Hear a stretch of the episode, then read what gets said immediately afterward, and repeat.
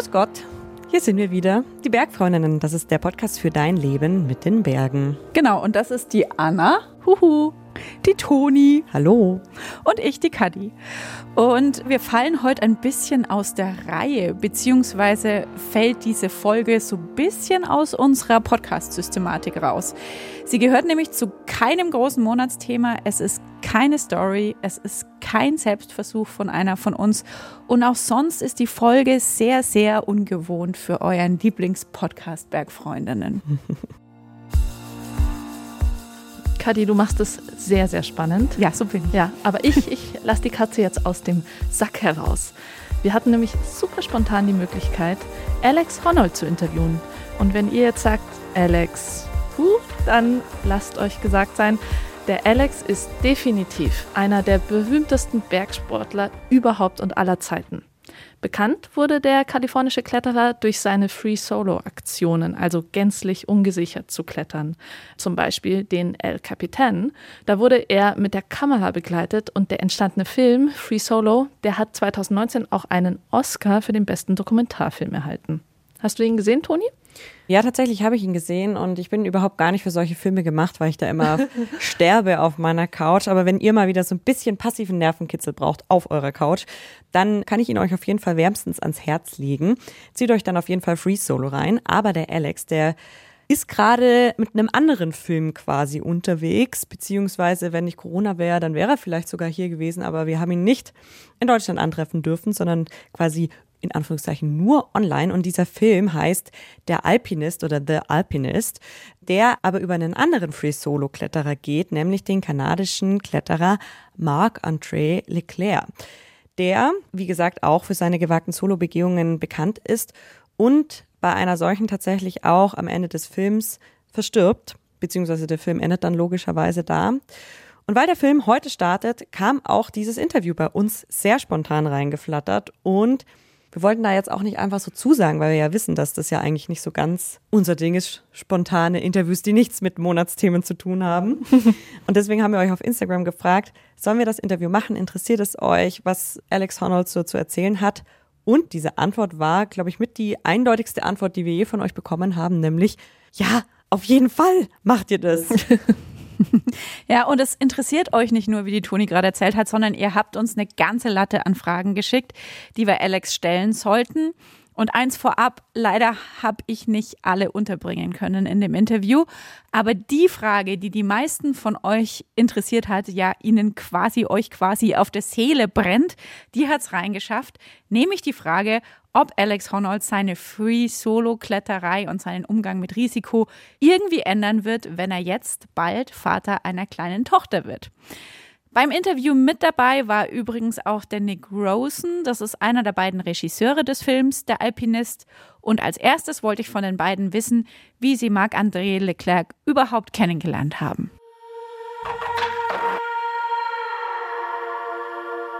I don't totally remember the first time I met Marc Andre because I just knew him through the climbing community in Squamish. So, you know, I, mean, I think he was just one of, of many characters, you know, in the campground, climbing walls all the time. And then I sort of noticed more as he started to do, like, I, I remember seeing him come out of the forest once after rope soloing the chief. So, like, just seeing him, you know, having just soloed the wall in the morning, you're like, oh, wow, this, this guy is someone to notice. And then, uh, and then I climbed, you know, sort of with and around him many times over the years in different places like Yosemite and, and uh, Patagonia and wherever else. But I feel like he was just somebody that I, that I always knew through the community the first time I heard about Marc, I remember it was many, many years ago. My wife was a professor up at a university in Squamish, and I came for a visit to go skiing, and I swung by Heavy Duty's house to, to buy some weed, actually, and uh, that's where where you do that in Squamish back in the day, and. Uh, Heavy was like, May, you got to check out this guy, Marc Andre Leclerc. He's this crazy 18 year old kid who's like doing all these really crazy head points and first ascents. And at that time, just sort of in the rocks and Squamish. And I was like, okay, cool. Uh, and then um, I guess maybe it was four or five years later, we just it was literally just kind of reading on in the media and the sort of the, the blogs that someone had soloed the corkscrew route on Cerro Torre. and it was this sort of unknown Canadian kid. And I was like, wait a second, that guy is the same guy that Heavy Duty told me about. Wie kam es denn dann vom ersten Mal aufmerksam werden auf Marc Andre zu dem Film Der Alpinist? So at that time, Marc was starting to do some really amazing climbing and soloing, and um, we were kind of interested in finding. We we wanted to make a film about alpinism and solo alpinism um, in a way that kind of drew upon the history of the discipline and, and the tradition, similar to how we had done Valley Uprising, actually, was sort of what we were thinking at the time. But we wanted kind of a modern archetype of this tradition. And so we were kind of thinking it originally in terms of the you know talking about the history and a lot of different climbers through the through the ages and then marc as kind of the the leading edge of the tradition of solo alpinism and the more we time we spent marc with marc the more it became clear that like that other part of the movie was just going to fall away and we were going to focus on this really amazing person In dem Film geht es auch darum, dass es teilweise schwierig war, Marc Andre zu finden oder ihm zu folgen, weil er sich immer wieder ja abgesetzt hat, um klettern zu gehen, nicht erreichbar war und so weiter. Als jemand, der auch schon Filme gemacht hat, stelle ich mir das ziemlich nervenaufreibend vor und frage mich, ob ihr ab und zu an dem Punkt wart, wo ihr euch dachtet, ja gut, vielleicht wird aus dem Film ja doch nichts. I would say, honestly, not really. We, you know, following Marc around, at times it was obviously really frust- genuinely frustrating because of how elusive he could be and just how um, singularly focused he was on climbing mountains versus, you know, making a movie. But that actually, you know, that was a double edged sword. On the one hand, it was frustrating. On the other hand, it was like genuinely intriguing and it, it sort of reflected a persona who was quite pure in his approach to things. And, you know, I think we had to love him for it. I think we expressed that in the film, and that was all like quite honest um, and respect him for it. And so that kind of just intrigued us more. And also, like, I think, like, from the very beginning, I had sensed there was like a real, at his core, um, an enthusiasm to kind of share some of the things he was doing, you know, with the world. I think he, he sort of expresses, you know, expressed to us like this idea that like he realized that, you know, if nobody had wrote the classic mountaineering stories that he grew up with, if nobody had shared that with him back then, then he wouldn't have known about it. He wouldn't have been inspired. And so he felt like he wanted to do that for future generations or, or just his, his peers. So, yeah. Alex, wir haben gerade schon drüber gesprochen, das Kamerateam hatte immer mal so seine Probleme, Marc Andre zu finden, äh, ihm wirklich zu filmen, ihn wirklich zu begleiten. Und teilweise hat er das auch absichtlich gemacht, weil er gesagt hat, ja, für ihn ist es nur dann wirkliches Solo-Klettern, wenn er alleine unterwegs ist. Es geht nicht darum, ob ihm jemand hilft oder nicht, sondern es geht auch einfach um den Fakt, alleine zu sein. Wie geht's denn dir mit dieser Meinung, die Marc Andre da vertritt? I think that that it's important to preserve the experience, and certainly it feels more pure when you're totally alone. I mean, free soloing feels a little bit contrived if there's somebody right next to you with a rope. You know, whether they're filming or not, it like you know, same if you go free soloing at a sport crag and there's somebody sport climbing right next to you. It feels a little bit stupid because you know you could just borrow their harness and climb. You know, it's like what what's the point? And so, yeah, I mean, and particularly in the the mountains. I mean, the thing was that the Marc Andre was was seeking an almost spiritual experience in the mountains. And so I think solitude played an important part in his experience. I mean, and it's important to remember that a lot of the things that he was soloing, he would hike in by himself, camp, climb a mountain by himself, camp, hike out by himself, camp. You know, it's like he'd spend four days totally alone in some of the most remote places on earth. That's just like a different experience than most of the things that I've done in climbing.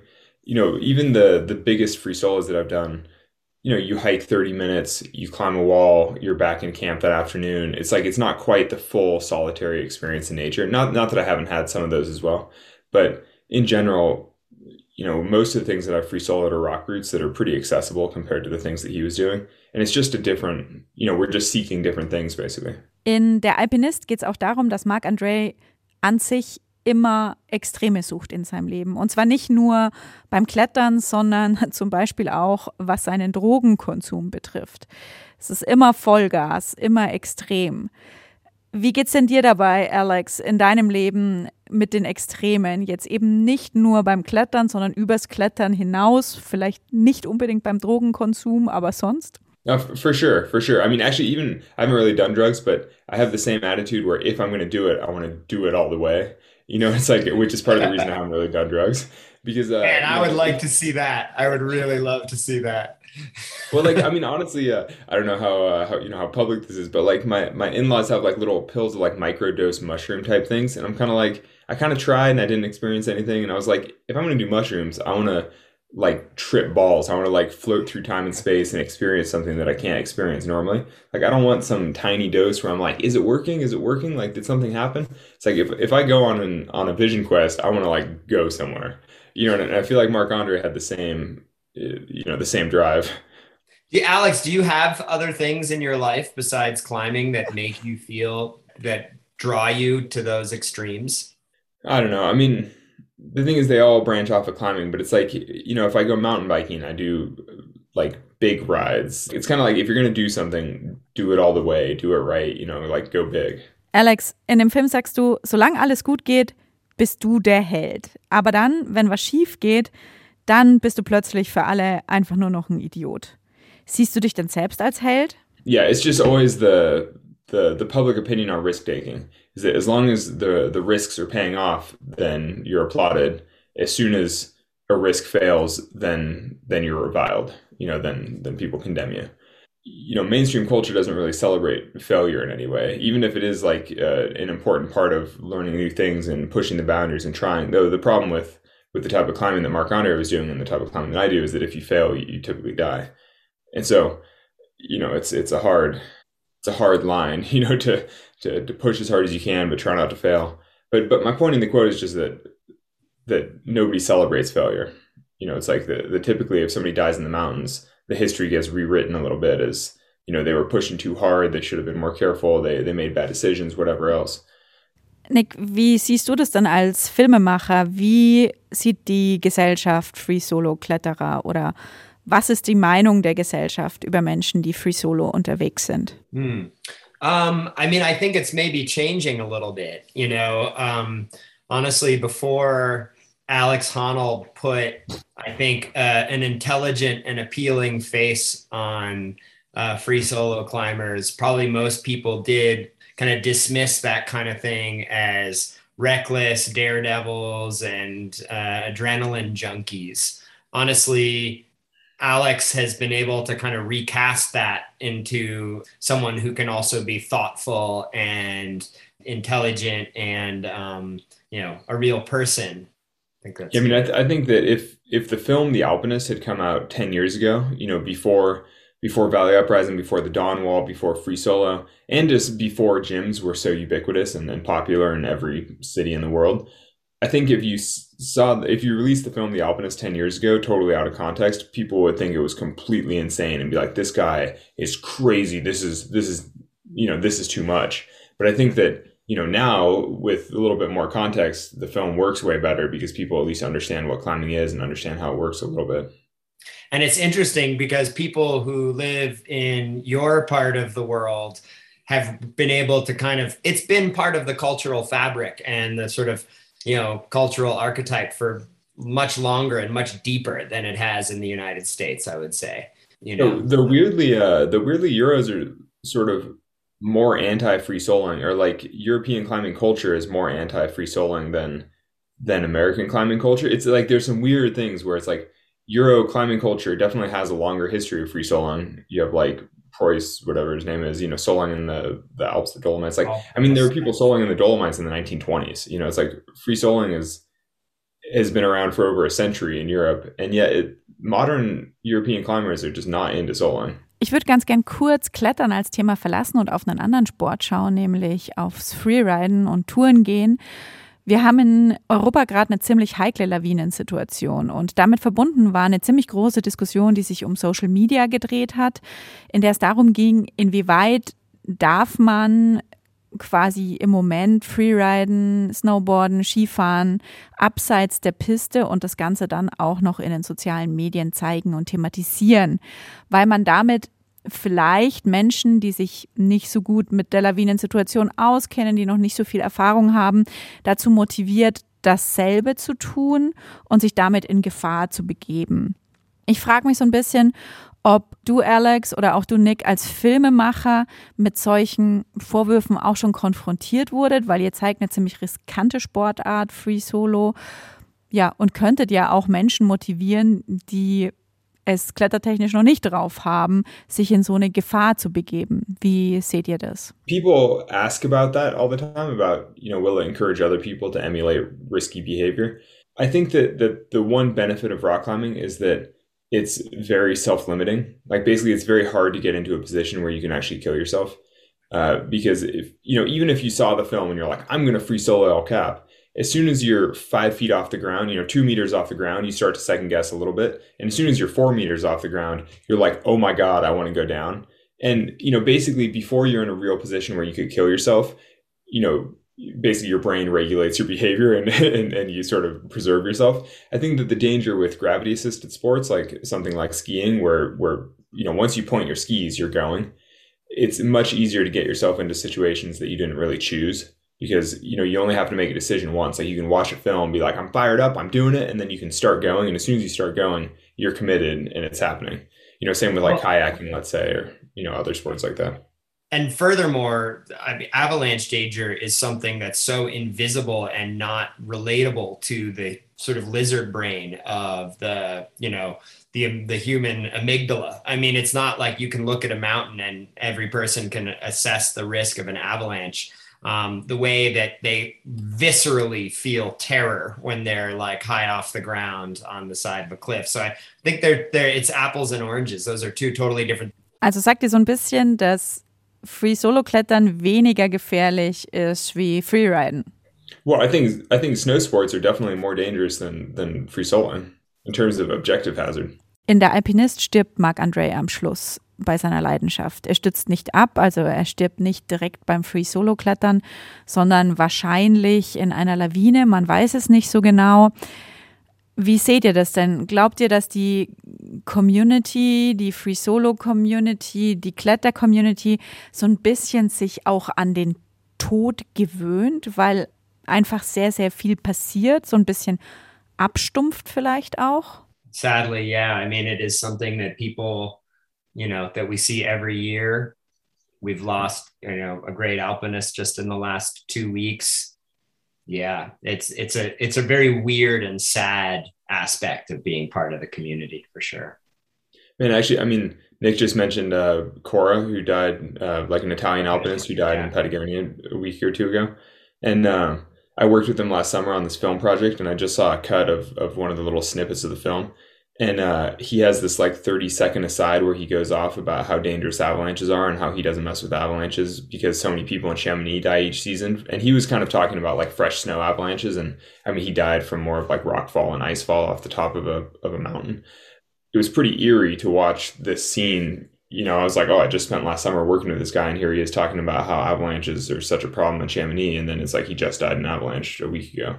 You're Gosh. Like, Nick, glaubst du, dass dein Film, der Alpinist, der Familie und den Freunden und der Freundin äh, von Marc Andre vielleicht auch ein Stück weit bei ihrer Trauer helfen kann? I mean, I certainly hope so. You know, um, when when Mark went missing in Alaska, we were up there with his family, not filming, but just as friends and to be supportive. And you know, it was it was Mark's mom, Michelle, who first, you know, took us aside and said, well, now you really have to make this film. Um, and so I think their blessing and the blessing of the family was super important. Marc's mom was this hugely important person in his life. His dad also is this amazing guy who's like an spends tons of time soloing underwater um, as a as a diver, and he's got these amazing siblings and why having them approve of the film was super important.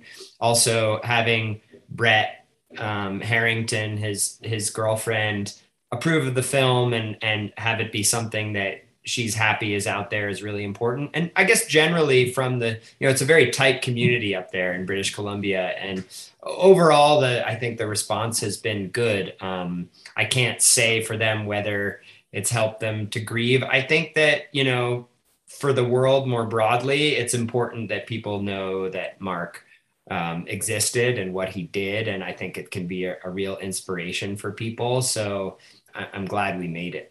Jetzt habt ihr schon gesagt und erzählt, dass es wichtig ist für die Welt, für die Kletter-Community, dass Mark Andres Geschichte bekannt wird, dass dieser Film gezeigt wird. Was glaubt ihr denn beide ist das Erbe, das Mark Andre hinterlässt? It's hard to say. I mean, so the obvious answer is his tremendous contribution to climbing. Him having done many things that have never been done before in styles which have never been done. But I think that the strength of the film is more the portrayal of his character, you know, showing the type of person who's able to go out and have those kinds of adventures in the mountains. And I mean, I personally, I think some of the the strongest scenes in the film are him playing with the kids in Patagonia and like him hula hooping, like some of the the scenes of him just being himself because he's such a singular character. I mean, he's just you're like, oh well, what an interesting man. It's like so different than than modern society. And I think that that being reminded that you can choose your own path like that is is important.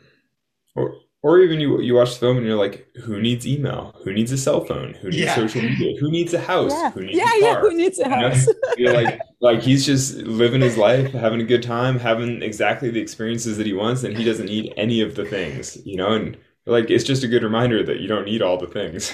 I will You say we have- did buy him a phone and then but I think he was so unadapted to it. He just like turned it off and put it in his bag and and, and yeah. Totally. At a certain point, if someone's living in a tent in the woods with like it's just a different it's just a different lifestyle. You know, they're just not stressed about like when are we gonna schedule this thing? You know, it's not like he's he's syncing the the invite to his Google calendar or whatever, you know. He's just kind of like he's like, Oh yeah, maybe next month I'll see them for like a thing. Like whatever. You know, it's a different pace of life. Alex, wir haben eine ziemlich große Community, die Bergfreundinnen-Community. Und wir haben unsere Community gefragt, welche Fragen wir dir stellen sollen, welche Fragen sie interessieren würden, weil wir haben ja jetzt nicht jeden Tag die Möglichkeit, jemand wie dich zu interviewen. Und eine der ersten Fragen war, hm, welche Fragen nerven dich denn besonders und werden dir aber trotzdem immer wieder gestellt? I mean, I would say everybody asks about fear and death and things like that, which, which is fine. I mean, it's understandable that those are always the questions, but I would say that that almost nobody asks about the positive experiences of free soloing. You know, everybody asks about how scary it is, how do you manage fear, what happens if you die, you know, like what happens when you lose people. But nobody ever asks about what it's like to have these beautiful experiences in nature. And and I think that that's one of the the great things with the alpinist is is you see how much that means to Marc Andre and how much he gets from these these experiences outdoors by himself. Jetzt hast du direkt meine nächste Frage beantwortet. Die wäre nämlich gewesen, welche Fragen würdest du denn gerne beantworten oder würdest du denn gerne mehr gestellt bekommen? Well, yeah, I would just love more questions about the positive side. You know, because it's like we're all going out and, and choosing these experiences for a reason, and it's because they enrich our lives in in specific ways, and and nobody really asks about those, you know, tho- those positives, which, which isn't surprising. Actually, I mean, you know, I guess it is a little bit surprising because people all assume that you're overcoming big odds, you know, that you're like going through hardship and like pushing through the fear and all that kind of stuff. I mean, the obvious question should be why? Like, what's the what's the draw? What's the positive side of it? Like, why is it worth that kind of effort? Ja, und warum ist es dann diesen ganze, diese ganze Anstrengung, diesen ganzen Aufwand wert? Was ist da deine Antwort? Yeah, well, it's it's not an easy question. It's just a, I don't know. I mean, for, for me, it's probably more to do with with the love of of climbing, of the sensations of climbing. Um, you know, just like moving over rock, being able to. It's like the the beauty of free soloing is just not being constrained by a partner or equipment by ropes like you can go on your own terms at your own pace and have exactly the experience that you want without having to to to compromise in any ways. Like I mean, today one of my elbows is kind of hurting, and so I'm probably not like just as of this week, but I'm sort of like, oh, I wanted to like train and go sport climbing today, but instead I might just go do an easy solo. You know, just like go for like in shorts and no shirt in the sun, just like scrambling on rocks. It's like what a pleasant way to spend the afternoon. Also, you're about to have a baby in like four days, so you better get get get your you know get your fun in, buddy. yeah, I, I, don't know. Yeah, yeah, we'll see what that does. Ja, das war tatsächlich die, die Frage, die die meisten interessiert hat oder der Fragenkomplex, der die meisten interessiert hat, nämlich wird die Tatsache, dass du in wenigen Wochen Vater wirst, dass du eine kleine Tochter bekommst, wird es was ändern an, ja, an deinem Willen, Risiko einzugehen oder an deiner, deiner Einstellung gegenüber Free Solo Aktionen? You know, we'll see. We'll see. I wouldn't be surprised if it changes some things. It's like obviously being a parent is it's just a whole different different way of life. But on the other hand, I wouldn't be that surprised if it doesn't change that much, just because I've never been trying to die in the mountains. You know, it's like I, have always felt like I'm taking as few risks as possible and you know mitigating risk as well as I can, and, and basically being careful. And so, you know, having a kid, uh, you know, presumably I would I'll be just as careful as ever. You know, I'm still going to double check my anchors and double check my knot, and you know, it's like you still go through all the same safety checks that you normally do. So, you know, we'll see. I think actually that the more likely change will be that having the kid. I mean, already I've seen this in pregnancy is that uh, it changes the the way, like the amount of time that I have and like sort of the goals that I set for myself. So, um, so over the last you know four months of pregnancy, I've been staying around home more, and, and so I've been focusing a little bit more on sport climbing and training and that in turn makes me want to try harder sport routes and like use that kind of training rather than go on like big adventures in the mountains and so you know i wouldn't be surprised if fatherhood is just a little more conducive to to like structured training at home rather than big adventures abroad noch eine frage aus unserer bergfreundinnen community die ich sehr mag ist Wenn man am Berg wohnt und viel am Fels unterwegs ist, wird man dann eher ein gläubiger Mensch? Macht es einen eher zu einem gläubigen Menschen oder eher zu einem Atheisten? Uh, I don't know. I don't know. I think, um, I mean, there's certainly more of a tradition of atheism in the climbing community. I mean, I think that climbing culture is a little bit more free thinking and a little uh, countercultural, you know, a little anti dogmatic. I think that if you spend enough time in nature, it's hard to really subscribe to the dogma of a particular church. You know, it's like you can have spiritual experiences in nature and you can appreciate the grandeur of the universe and and maybe even the oneness of life and things like that. I mean, you can you can have spiritual experiences in nature for sure. But that doesn't really I don't think that prepares you to subscribe to any particular dogma. You know, it's like the Roman Catholic Church feels particularly outdated when you're in nature. you know, it's like or, or like the Russian Orthodox Church with like all the pageantry and like all the stuff. You're like, is this really the best way to commune with nature? You're like, or to commune with the world around you? It's like, for sure, no. It's like, definitely not. So I, I don't know. I think it'd be hard to be deeply religious while while adventuring outdoors all the time. Es gibt noch ein Thema, das sehr viele in unserer Bergfreundinnen-Community fasziniert, zu dem uns viele Fragen geschickt haben. Und da geht es so um den Themenbereich ja, mentale Fitness oder wie bereitest du dich mental auf große Free-Solo-Projekte vor? Vielleicht kannst du dazu ein bisschen was erzählen. It's complicated. I was like, how long of an answer do we want? Um, and and actually, I'm gonna I'm gonna speak for Marc Andre on this a little bit too because I feel like this is a very similar experience for for the two of us. It's not that you're preparing for big objectives exactly. It's not as if you think up, you know, like for El Cap or say like the Emperor face on Mount Robson for for Marc Andre you know you have this big goal and it's not as if you just you know meditate on that goal for for days or months and then go and do it it's like you go out and do other things that are peripherally related to it things that are similar but a little bit different or things that are a little bit smaller things that are a little bit harder in some way but you know easier in others. And it's like you just do tons and tons of other things that are similar to that. And you certainly see that with marc andre.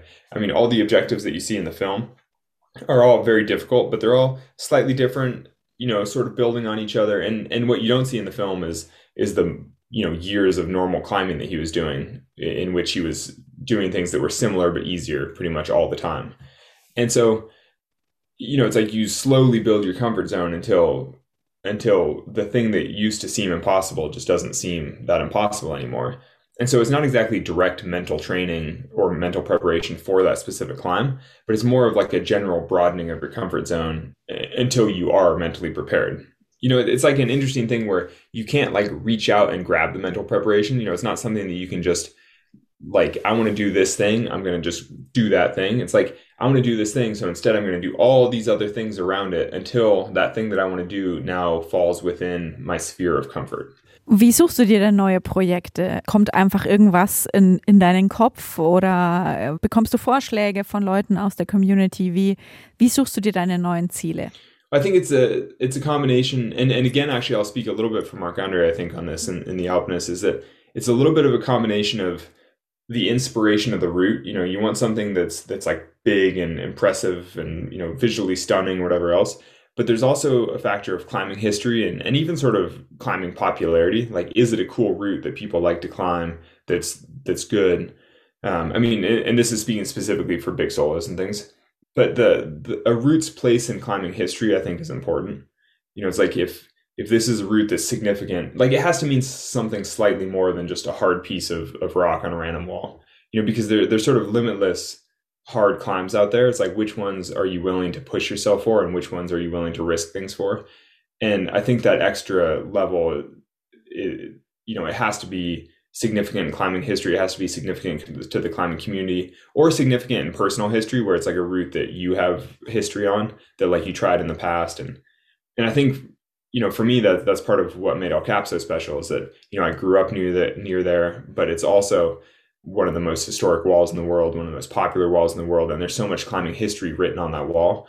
You know, it's just like an obvious place to but I, I, suppose in, in Europe, something like the Eiger has kind of the, the north face of the Eiger has sort of that same mystique. You know, it's like so important, or many of the walls around Chamonix, you know, are so important to climbing history that, you know, it's hard not to want to, to contribute to that history.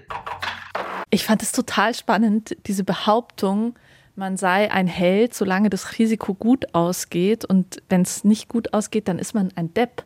Weil ich erinnere mich nämlich, dass also der Film jetzt Free Solo, dass der damals beinahe meinen Freundeskreis entzweit hätte, oh. weil teilweise Leute so sauer waren und auch Alex Honnold einfach schon so, so viele Emotionen bei denen geregt mhm. hat, weil das Risiko halt auch als so, ja, falsch teilweise empfunden wurde. Und andere wiederum waren halt begeistert. Also ich finde, diese Spannung, die ist schon, bevor was passiert, total da. Total. Und dadurch, dass dieses Thema zum Beispiel bei mir so weit weg ist, Free Solo Klettern, allgemein klettern und dann auch noch ohne irgendwas, habe ich mir da ehrlich gesagt, ich, ich gehöre zu den Menschen, die sich da gar keine so richtige Meinung bilden können dazu, sondern das einfach total interessiert anhören. Mhm. Und da fand ich auch ganz spannend, was der Nick ja erzählt hat, dass Free Solo ganz anders bewertet wird in Europa als in den USA. Mhm. Und vielleicht liegt es daran, dass dein Freundeskreis europäisch ist.